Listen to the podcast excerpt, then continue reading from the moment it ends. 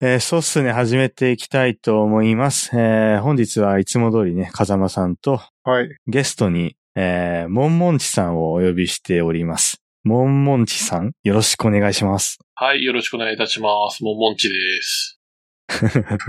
モモンモンチさんってよ呼びづらくないですか？うん、俺もそう思うんですよね。はい。モモンチさんでいいっすか？うん、いいよ。本当？オッケー、わ、はいかった。じゃあ、モンチさんって呼びますね。はい、よろしくお願いします。よろしくお願いします。よろしくお願いします。えーっと、じゃあ、モンチさんにちょっと自己紹介をね、してもらいたいんだけど、まあ、あんまりこう、お仕事の関係上、まあ、社名とか伏せる感じでっていうところなんで、まあ、言える範囲で、えー自己紹介とどんなお仕事をされているかっていうのをお話ししてももらってもいいですか？はい、わかりました。まず、名前は、まあ、ももんちと言います。大体、ももんちとかもんちとか言われていますね。で、まあ、付き合いの古い人間に、僕、一言で表すと何だろうっていうふうに聞いたら、カタカナで宇宙人って書いてきたんで、まあ、そうなんだろうなって思思っています。で、まあ、こういう好奇心の塊なもので、まあ、面白そうなこととかが結構大好きです。あと、意味のないことをよくしています。はい。仕事についてなんですけれども、えっ、と、いわゆるサーバー屋ですね。えアプリケーション以外のサーバーに関わるところをすべて触っていたりします。で、それには、あの、顧客様とのコミュニケーションとかも含まれていて、もう、お前全部やれよみたいな感じでやらせていただいているような職業についています。ー、うんうんうん。っていうとこですかね。そういうとこですかね。うん。まあ、なんすかね。えっと、ちょっと前にね、あの、モンチさんと話をしているときに、はい。まあ、基本的にあの、セールスエンジニアみたいな、こう、ことをおっしゃってて、まあ、SE と書いてセールスエンジニアみたいな。まあ、セールスからエンジニアリングまで幅広くやっていますっていう話を聞かせていただいたんですけど、うん。まあなんかその辺でこう、お客さんともこうコミュニケーション取ってやってるっていうところで、まあ、あんまりこう、うちのソースネではつらみの話はしたくないんですけど、結構つらみの方が大きいのかなっていうところをちょっと気になって、今の話だと。まあうん、セールスエンジニアっていうのもなんか、属性的にはまあ、変な話で、もう完全に何でもやっていった方がいいだろ、これっていうような感じのことをやっているんですけれども、ええ基本的にまあ、あの、アプリケーションとかを作ったりするお客様が、こういうことやりたいんで、こういう風にっていったものを形にするところから、どんな技術を使うかとか、どんなコストがかかるかとか、そういうところまでなんか、まあ、コンサルタントっていうほどまでのことはやってないですけど、片足突っ込んだようなことから、まあ、運用のところまでやっていたりはします。うん、なるほど。まだからまあ、総合すると何でもやっていう話になっちゃうんですけどね。うん なるほど。うん、でその何でも嫌なところから、えー、まあ今、なんだろうな。まあ、何でもやってるってことは、こう幅広く、えーっと、まあ技術を追っているわけで、まあそんな中でもこう興味のある技術みたいなところの話をちょっとしていきたいなって思うんですけど、はい。えーっと、運用に関する技術はい。っていうところの話なんですけど、はい。なんすかね。運気？うん。まあ、略すとそうなりますね。うーん。いや、でも、そう、運用に関わる技術っていうと、まあ、なんだろうな、それなりにこう、まあさっきちょっと、えー、モンチさんも話してたコストがすごい関わるっていうか、うんって。いうところで、はい。いや、でも、僕思うんですけど、人間ってこう、まあ、インフラに頼りっきりなんだよなって最近すごい思ってて、はい。なんだろう、まあ、日本だけじゃないかもなんですけど、まあ、問題がない状態イコール普通って思うのはさ、まあ、結構それなりにさっきも言ったけど、維持がすごいするのにコストがかかるわけで、はい。まあ、例えばこう、なんだろう、まあ、エンジニアの話からちょっと外れますけど、なんかこう電気が流れているのが当たり前とかさ、はい。まあこう水道から蛇口ひねれば水が出るとかさ、はい。まあそんなのはもう当たり前だとみんな思ってるから人間はこう弱くなるというかさ、はい。なんだろう。ああ、そうだ思い出した。あの、この前、風間さんと話してた時にさ、うん。あの、アメリカのお家の家がさ、こうトイレ壊れてしまったとかさ、ああ、そうそう。その話してた時に、うん。そう、僕もちょうどそのハワイに旅行行った時に、うん。水回りでトラブルに、トラブルにあったんですよ。うんうんうん。で、なんだろう、その、風間さんの話だと、そうんのアメリカの方の人は、そんなの当たり前で余裕でトイレトイレ直せちゃうんだよ、みたいなこそとう言って。て、いや、直強いなって。自分で直すか、あるいは、まあ、プランバーっていう、あの、配管工の人を呼んで、修理してもらうっていうのが、まあ、当たり前っていう感じで、やっぱりそのメンテナンスする人も、すごく日常的に、あの、お仕事をする感じで、うん。うん。まあ、その、あの、DIY、do it yourself なショップとかも、あの、近所にあって、まあ、工具なり、資材なり、いっぱいあるから、まあ自分で買って、自分で直すっていうのが、まあなんか、当たり前っていうか、何なんですかね。まあもう、ものすごく根源的に言うと、やっぱり、開拓者精神でやってきたうんところで作った街だから、そういう感じなんですかね。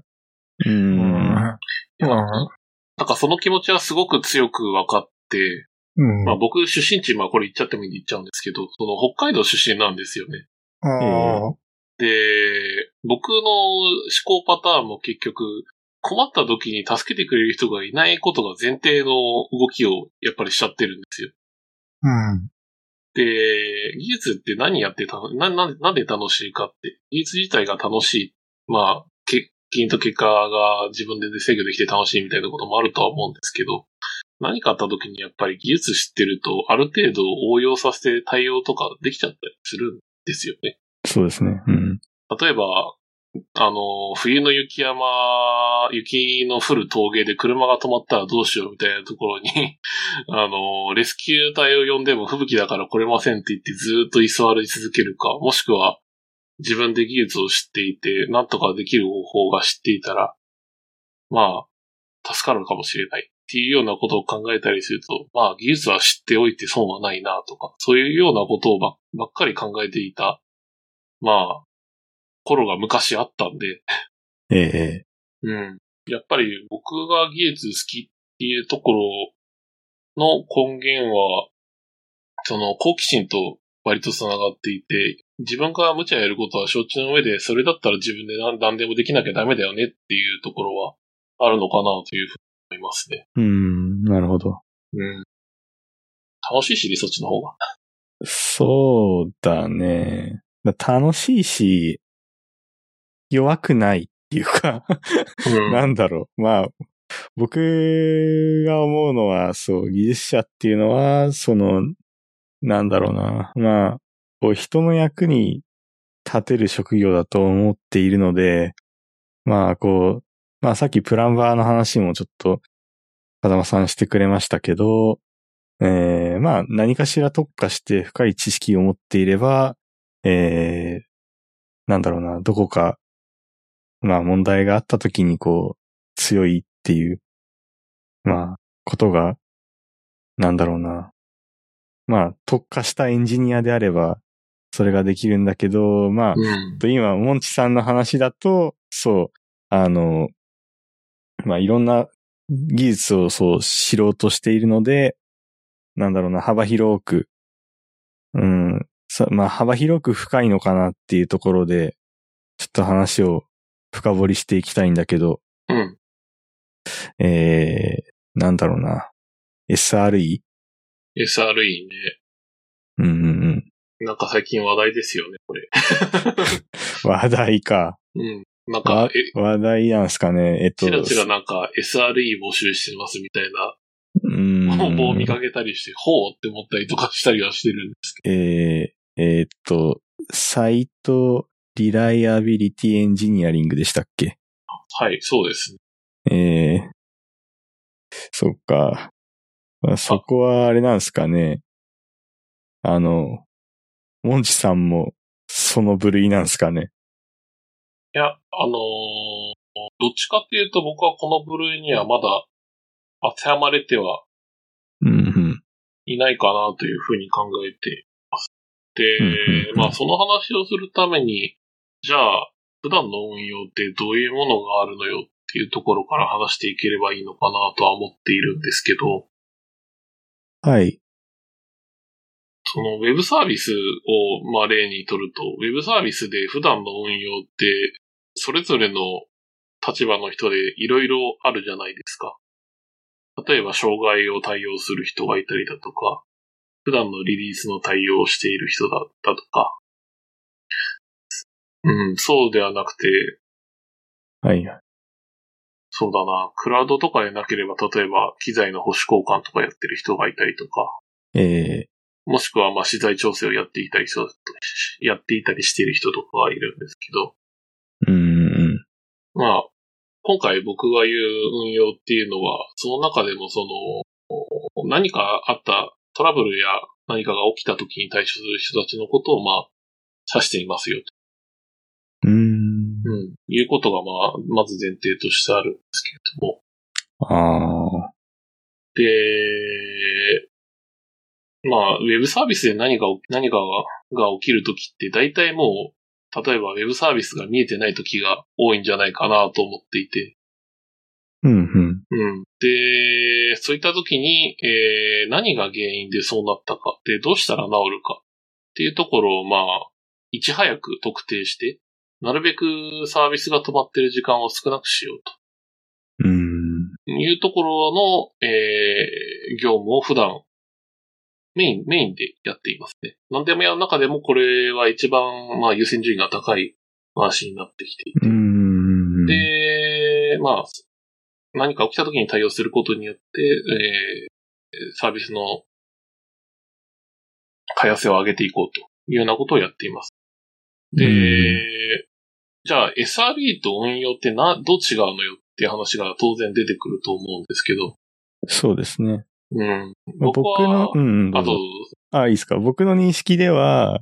えっ、と、SRE っていうのは、その運用作業の多くを自動化するその権限を持つエンジニア。うん。で、運用の責任を負うっていうその新しいやり方うん。を実現するためのエンジニア、リング。っていうのが、まあ一応、僕の中での、まあ、SRE の定義なんだけど、まあ、多分、えー、モンチさんが思うその SRE っていうのはちょっとまた違ってくるんですかね。うん。ちょっと違うというか、まあ、一部ちゃんとその内容が含まれていて、で、プラスアルファでやるところまであるのかなと私は思っていますと。ええまあ僕も実際に SRE になったわけじゃないんで、多分またこれはズレがあると思うんですけど、まあそれも加味して話を聞いてほしいんですけれども、まず、障害ってなるべく起こしたくないじゃないですか、当然ですけど。そうですね。そう。で、障害を起こさないようにするためにどうするかっていう話が当然出てくるんですけれども、これはもう、いくつかしか方法がなくて、障害が起きてしまってからすぐ対応するか、もしくは障害を予防をなるべくするか、もしくは、えっ、と、しょちょっと障害が起きても大丈夫なようにするか。っていう、まあ、この3つくらいしかやれることってないのかなと私は思っています。ええうん、で、前提として100%障害が起きないようにするっていうのはもうこれ、無理な話だと僕は思っています。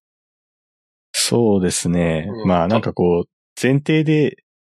本番環境で、しっかり動くものを作るっていう大前提ぐらいだったら、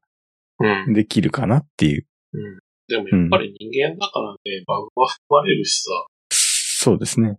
うん、バグがなくたって、やっぱり動かしてるのは、えっ、と、どういう環境であれ必ず物理につながってるところに関わってくるんで、ええ例えば、今はあんまり少ないですけど、メモリが、メモリの電電荷の保存がおかしくなったとか、コンデンサーが吹っ飛んだとか、なんかそういうことってえっ、と、まあ、これは一番低レイヤーの話ですけど、やっぱり起きたりするもんだということは頭の中に入れておかなきゃダメだな、というふうに、私は思っていて。ええ。で、うん。まあ、それも含めて、えっ、と、どういうふうな環境を構築するかっていうところは考えなきゃダメだなというふうには思っていますと。そうですね。うん。で、SRE の話に戻るんだけど、ええ。SRE って、その、アプリケ、えーウェブサービスの構築の中でも、ウェブサービスと、あと運用の方、両方見れる人がならなければならないと、僕は思っているんですね。ええ。うん。それはなんでかっていうと、さっきの最初の話で、何か起きた時に対応することと、予防することが、まあ、あの、トラブル対応、トラブルの対応ではできるっていうふうに言ったと思うんですけれども、ええ。うん。その、予防ができるっていう、予防しなければなならないっていうふうになった時に、運用のことだけ知っててもできることって実はそんなにないうん。要は、予防をするっていう風になった時に、ウェブサービスをどういう風にそういう方向性に持っていくかとか、ウェブサービスで今何が起きてて何が問題なのかっていうところを完璧に把握するためには、やっぱり、その作ったウェブサービスの中身を知っている人じゃないとできないっていうのは絶対に起き、あるんですええ。例えば、僕が運用をやっていて、ロードアベレージが高いですとか、CPU の使用率が高いですとか、メモリーをすごい食っていますみたいな話をしたとしても、うん、その、下、下だけは、低レイヤーの部分だけを見ている人だと、その上で一体何が起きているのか全くわからない。いうようんなことが結構発生していたりする。ええ。うん。で、今まではそこ分業でやっていて、まあ、わかる人にエスカレーションしましょうね、みたいな話でやっていたんですけれども、それってやっぱり、ちょっと、無駄だよね。こう、初動が遅くなったりとか、結局わかる人しかわからない、こう、属人性が高まったりとか、っていう問題点があると思っていますと。うん。で、その解決策として SRE っていう、俺何でも、何でもできるでは言い過ぎですけど、その、アプリケーションの方も知っていて、インフラで運用もできるうん。っていう人たちが登場して増えることによって、もう何か起きた時はそいつらに任せるうん。というような体制を作ることができる。で、それがまあ、エサ、サイトリレイアビリティエンジニアだっけ？っていう職業なのかなというふうに私は思っていますね。そうですね。なんだろうな。まあそう。まあ SRE の役割として、まあそう、運用に対する要件をこう満たすっていうところは、まあ絶対的にやらなきゃいけないところっていう認識なんだよね。うんなんで、まあ、それをするためには、アプリケーションもしていなきゃいけないし、うんまあ、そうですね。モンチさんのやってるようなインフラの部分もやらなきゃいけないっていう。で、そのために、まあ、それをやることによって、そう、サービスのローンチであったり、まあ、その拡大であったり、まあ、およびそういう、えー管理的なところですかね。まあ、そういうところを、えー低コストにさせるっていうか、まあ、一人の人間がやることによって低コストになるよねっていうところで、うんまあ、そのサービスが成功するっていうところで、まあ今 SRE ってすごいこう、欲されてんのかなって、うん、そそう感じですかね。うん、なるほど。結構ね、だから、要求されるレベルが非常に高くてですね。えそうですね。まあ、はいオライリーの Google の本とかに出ても、何無茶ぶり書いてんだってすごい 思うことがうんありましたね、あれは。えただやっぱり、その、サービスの可用性を上げるって、そのために必要なことをやるっていうところを主題に置くと、やっぱり要求される人たちってあのくらいになるんだなというふうに僕はー、改めてえー認識したですね。ああ、そうですね。なんかその、まあ、モンチさん、まあその仕事柄の話で、今、ちょっと、ショーノートに書いてあることなんですけど、まあ仮想化の技術と、パブリッククラウド、まあその中でもって書いてあるけど、まあこれも GCP、AWS、Azure、はい。マリをすぐ追ってるっていうことで、この3つをそう追ってる、まあエンジニアって、そんないるのかってそもそも僕をちょっと思ってたんだけど、うんどうなんだろうね。結局、まあ、うん、全部を深掘りするのは結構難しくて、そうだよね。うん、AWS は AWS でなんかもう、く蜘蛛の巣状にサービスが広がっちゃってる感じがありますし、GCP は GCP で、アプリケーションのを作りやすくするために、えっ、と、違う、アプリケーションを可能な限り簡単にえリリースすることを前提にサービスが作られているような感じが僕はしてるって、まあええ。アプリケーションのことを知ってなきゃダメだよねっていうような暗黙の了解があったりとか、ええまあ、Azure は Azure で、まあ、Windows のこといっぱい知ってなきゃ、知ってなきゃダメだよね、当然。そういうことが あったりして、それぞれ方向性が違って、まあ、きついところはいっぱいあるんだけど、そうですね。まあ、僕の理念として、その、例えば、GCP と AWS と Azure のそれぞれの経験値がゲーム的に言うと、まあ、レベル10まであったとして、ええレベル3から4くらいをとりあえず目指すっていうような癖がある。ああ。で、なんでかっていうと、それ以上っていうのは深掘りしなければわかんないパターンが多いんで、結局、例えば Google で調べたりとか、まあ、えー誰かに聞いたりとか本を読んだりっていうことが多くなるっていうのと、それは避けられないだろうっていうふうに僕は思っていて。ええまあ、なら、それが理解できる前提知識は絶対に持っているっていうふうに。で、それ以上は、その、調べるサイクルと、あと、かかる時間をできるだけ短くする方向に持ってった方がいいかなと思って。まあ、うん三つを、割と多分、うん、あのー均等に追っているんじゃないかなと。最近はちょっと Google は GCP が増えてはいるんですけど。うん、なるほど。うーん。そうですね。その、なんだろう。V- まあ GCP が今増えてるって話だったんですけど、なんかそう増えてる要因とかって分かったりします？うーん。やっぱすごいんですよ。いや、ざっくり言うと本当にそれしかなくて。なるほどね。どういうところが、さっき言ったその、え全部の、全部のレベルでレベル3、4くらい取れればいいっていう話したじゃないですか。ええあれを Google はなんか物理層からアプリケーション層まで自分たちに必要なものを常にレベル6から7くらいでやってるような感じが僕は常にあって。えはいはいはい。例えば、自分たちのサービスに必要だから、ロードバランサーを自分で作るためにハードウェアから設計し始めちゃったとかって、我々からするともうなんか何言ってんだこいつみたいな話になっちゃうんですけど。Google は内部のリソースでそれを全部やってしまっていると。ええで、GCP の内部ではおそらく TCP とか UDP ではないなんかカスタマイズされたなんかよくわからんプロトコルが裏で流れていて、で、外部の人が使うところに出るところになって初めて TCP とか UDP が使われてるんだろうっていうような話が昔からあって、ええで、普通の人って、その、あ自分のアプリケーションを作る際にそのところまで当然見てられないじゃない。まあそうなりますよね。できないですね。うん。ただ、うん Google はいつからかわからないけど、それをもう必要だと思ってやってしまっていると。で、ええそのサービスを最近もうパブリッククラウドとして公開し始めていると。ええまあそうなってしまうと、ねえ、わあ、これすげえってやっぱりなるじゃないですか。こんななんかよくわかんない、あのースペックのロードバランサーがあったりとか、いくらでもデータ突っ込める ストレージがあったりとか、ええうんそういうのってやっぱり個人で作ろうとすると、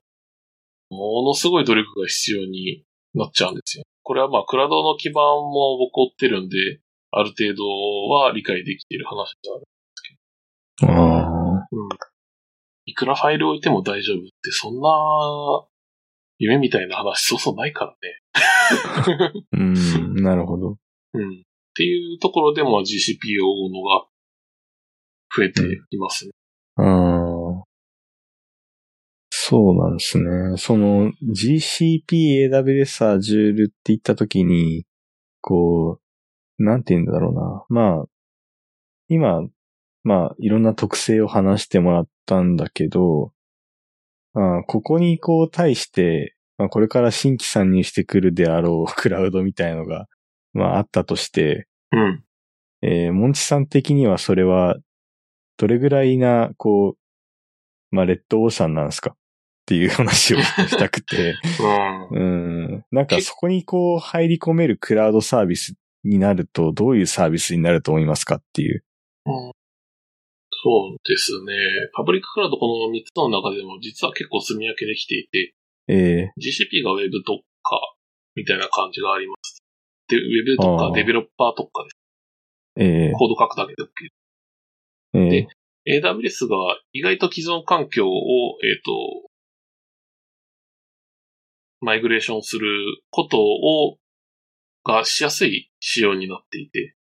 ー、え GCP はそれちょっと難しくなってくるんですけど、AWS だったらまあ既存の物理環境を、まあ、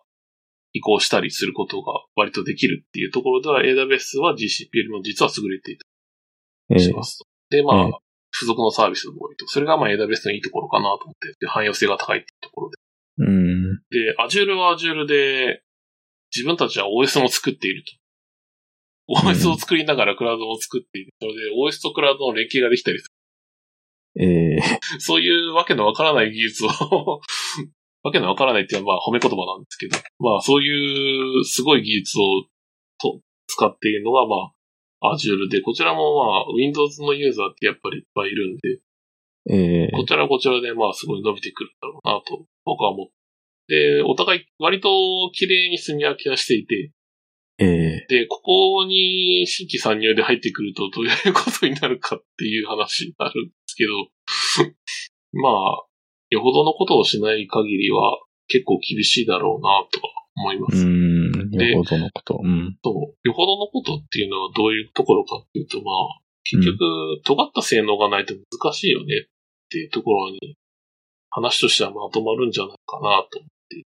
そうですね。例えば、一昔前だったらデータの暗号化とか秘匿性の話でクラウドを作ったら、実は結構それを気にしているユーザーにはいけたんじゃないかなって話もあったりはしたんですけれど。まあ今はもうみんな秘匿性も気にし、気にし作っているんで、もうその利点も立ち消えになっちゃったんですけど。えー、もしくは、えっ、と、データのトラフィックに料金がかからない。これ日本で結構多いんですけど、ああ、海外のクラウドはちゃんとネットワークにも低送料課金はかけていて、で、一般的な、えー使い方をする上ではそんなに気にならない量ではあるんだけれども、トラフィックを大量に流す。例えば、えっ、と、画像をたくさん扱っているとか、ストリーミングデータがいっぱいあるとか、そういうなんかリッチコンテンツを扱うようなところにとっては結構クラウドって実は移行してもそんなに得なくないんじゃないかみたいな話が結構あったりとかは前からしていて、うーん。そういうユーザーに対して例えば転送料課金かかりません、ええうん、っていうところは強みになるんじゃないかなとああ、なるほどね。ええ。実はもう一つあって結構お金の話になっちゃうんですけど、ええパブリッククラウドってクレジットカード払いが実は多いんですね。そうですね。うん。で、日本のかっちりした企業だとそれが無理とか難しいっていう話は結構実はあったりして、ねまあそういう支払い面で、まあ日本の風土に合わせていきますよなんていうサービスが入ったクラウドがあったりしたら、まあそれもまあそこそこ受けはするんじゃないかなとうん、なるほど。うん、うんまあうん。思いますね。定額的なところではい。できるっていう。うん、なただまあユーザー的にはまあクラウドは落ちないんでしょうみたいな感じで見ている。まあそれは正しいんですけれど。あ一定のええ意味では。ええ まあ、落ちないでしょっていうふうに見ているユーザーがやっぱり多いんで、やっぱりそこで、あーえっ、と、SLA を担保できなかったりすると、まあ、大変なことになるかなと思ったりはします。うんなるほど。はい。まあ、クラウドも落ちるんだぞって、そうですね。クラウドだから落ちるっていうことも結構。クラウドだから落ちる。うん、なるほどね。ええあと、ショーノートで書いてあるところで、えー、低レイヤー、えー、L1、グリッドコンピューティング、えー、DHT 等の、えー分散技術が好きっていう、えー話を書いてくれていて、なんだろうな。僕はこの辺あんまりこう詳しくないんだけど、モンチさん的には、えーこの3つの技術はい。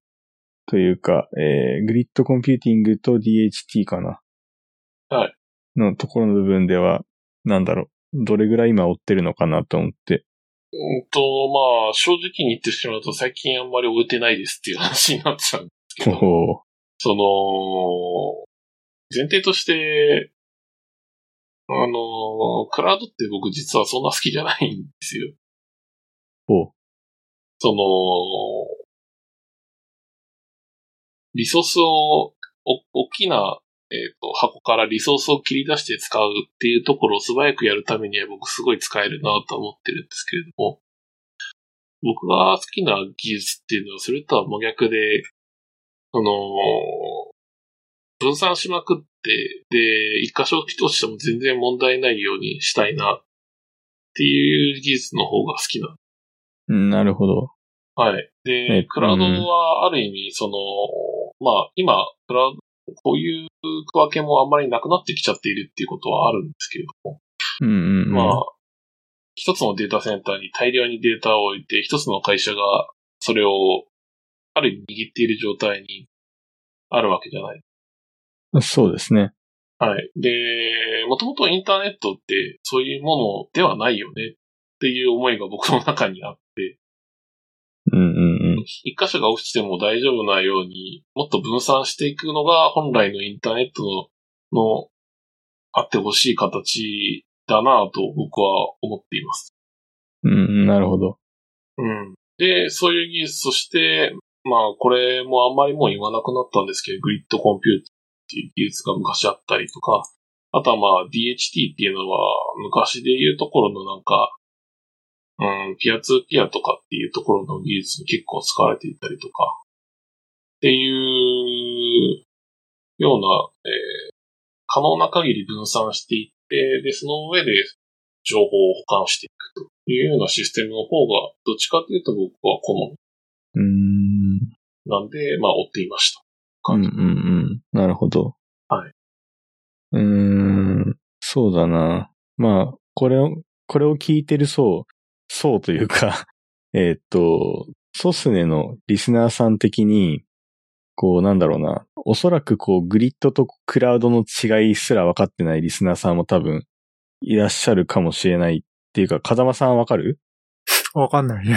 わかんない。そう、だからその辺をちょっと、えー、モンチさんから、あの、なんか、なんだろう、ちょっとわかりやすい説明みたいなのがいただけると嬉しいなっていうか。そうですね。まあ、これ、まず、グリッドコンピューティングがもう腐れ、あの、若干腐れてしまった単語っうん。ていうことは、まあ、頭の片隅に置いといてほしいんですけど、ええっ、と、要は、簡単に言ってしまうと、クラウド、今のパブリッククラウドとかのクラウドコンピューターー、えと、その、スーパーコンピューター、スパコンの仕組みの違いみたいな感じになってしまうんですけれども、ー、え。えっ、と、今、クラウドのコンピューター、クラウドコンピューティングって、えー、例えば一つのアプリケーションを動かそうとしたりすると、サーバーの中で当然動かしたりするじゃないですか。ー、そうですね。必要なデータをサーバーに置きますね。うん。で、クラウドからは必要なリソースを持ったサーバーという単位がもらえますよっていう仕組みになっているんですけれども、えグリッドコンピューティングはその一つのもの、ことをやるために、えっ、と、たくさんのサーバーを使いましょー、うん。う。で、えっ、と、仕事を分けましょうと。やるべき。えー、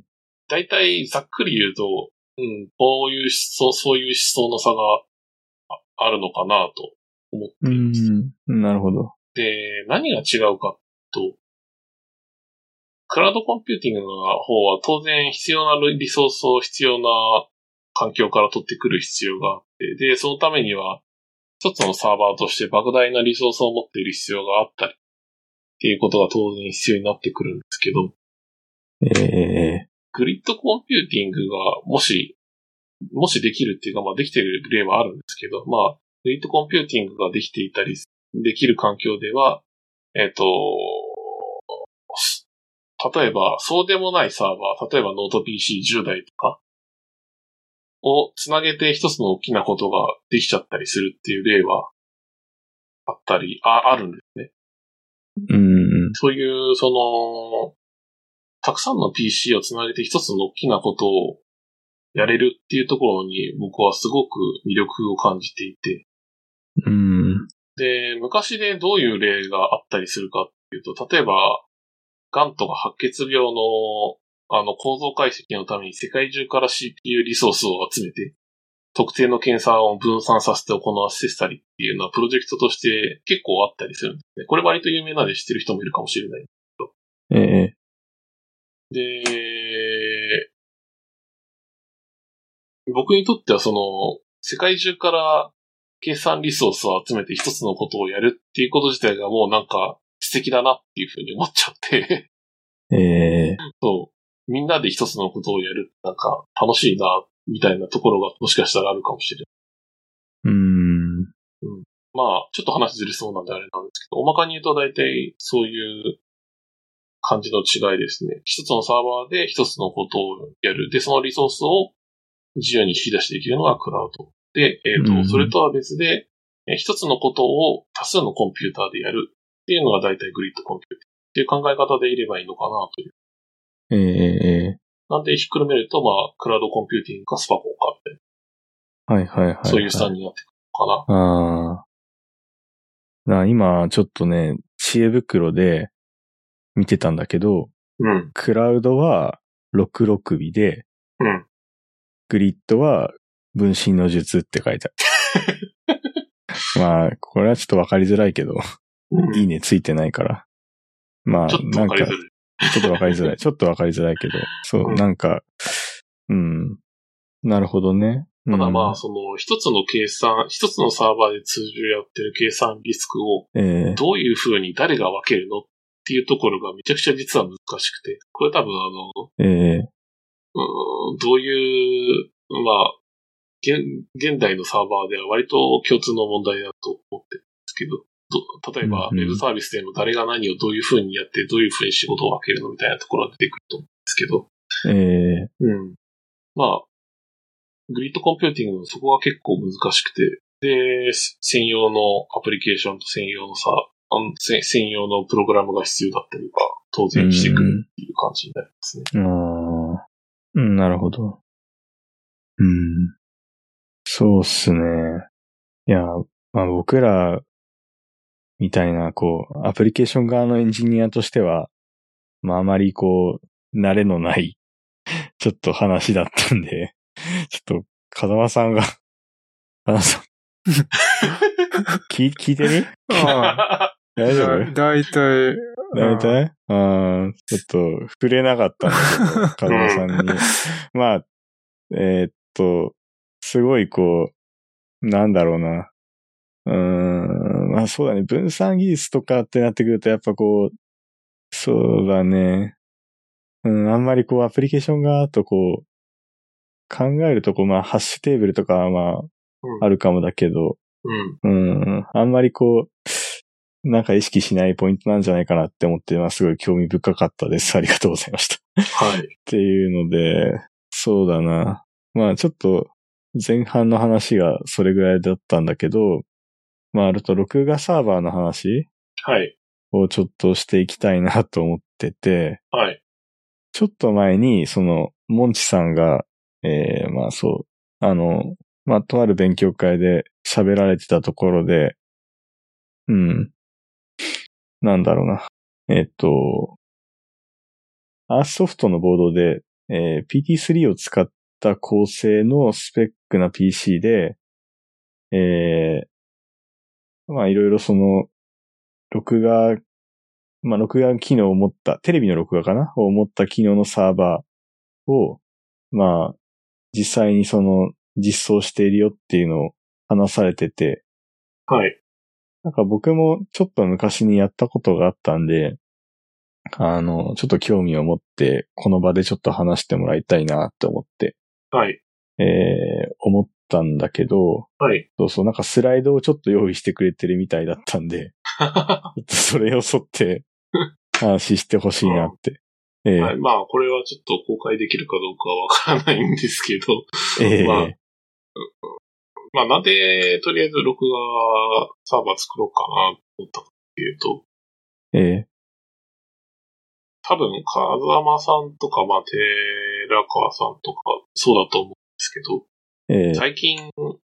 テレビを見るだけの時間って作ったことあります？いや、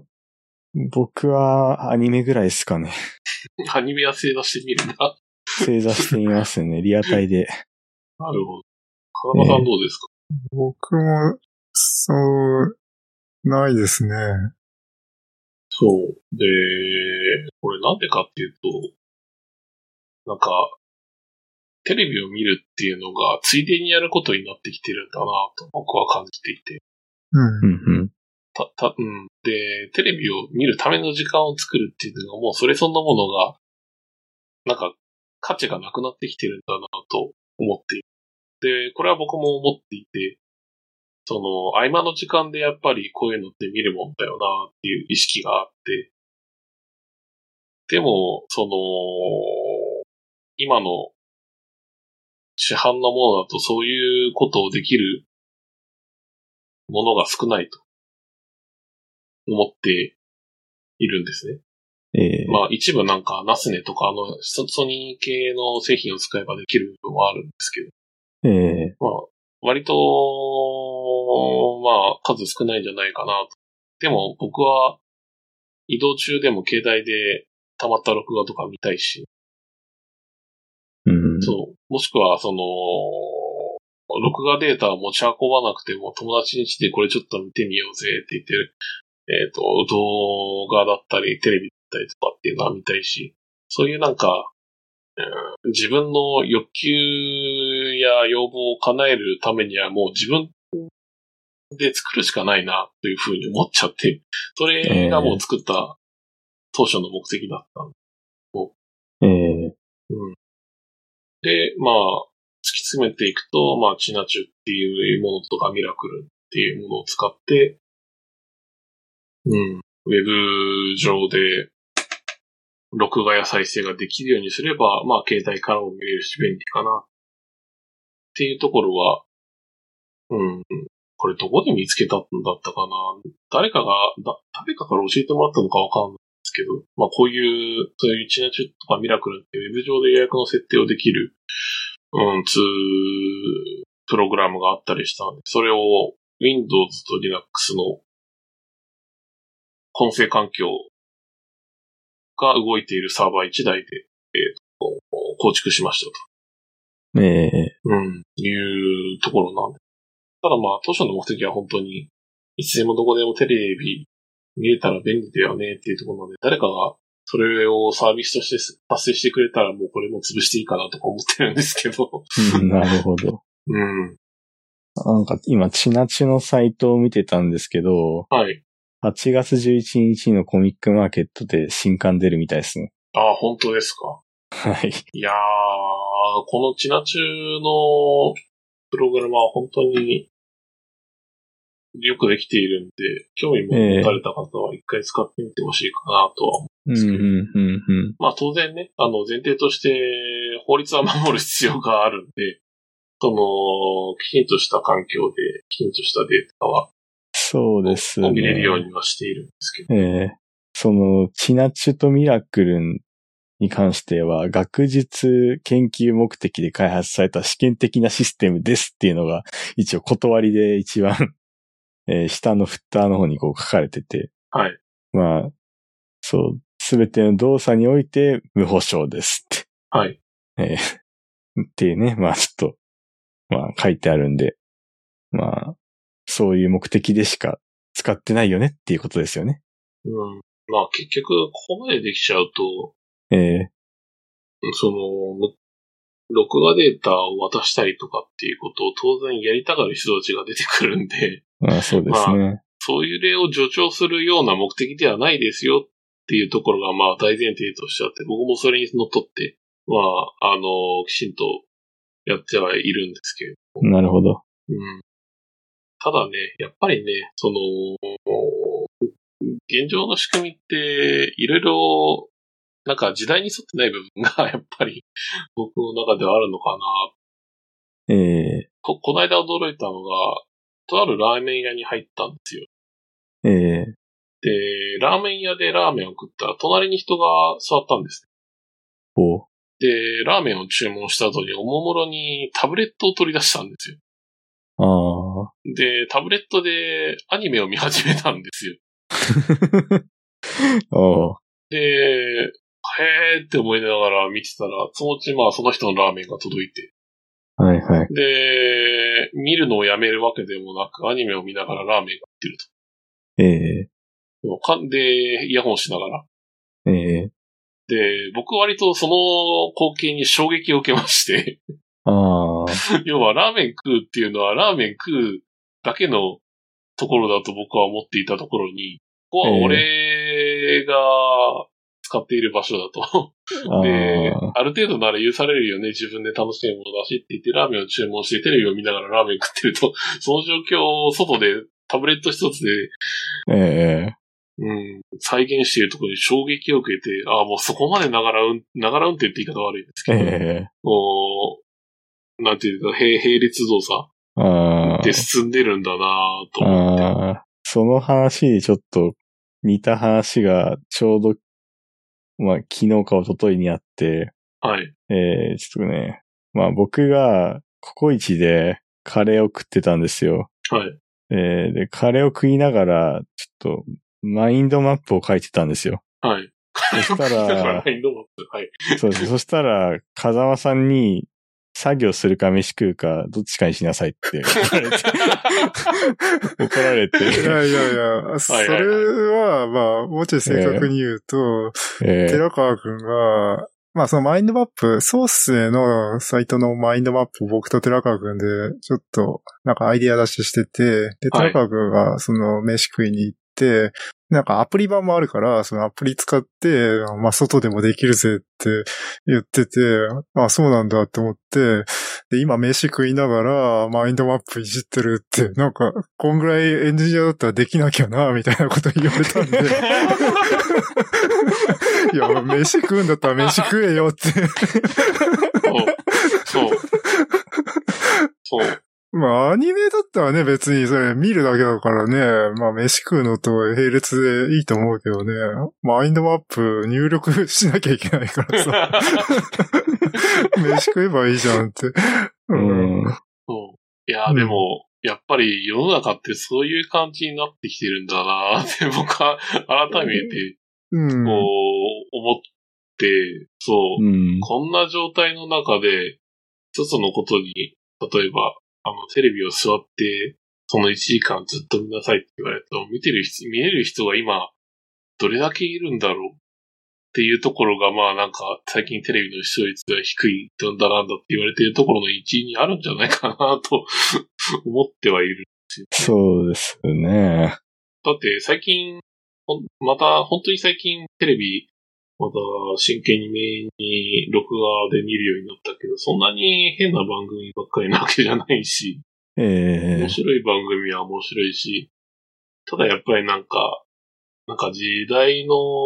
流れって言い方もあれだけど、今の生き方にあんまりマッチングできてないんだなっていうような感じが僕の中で最近思っていることでは。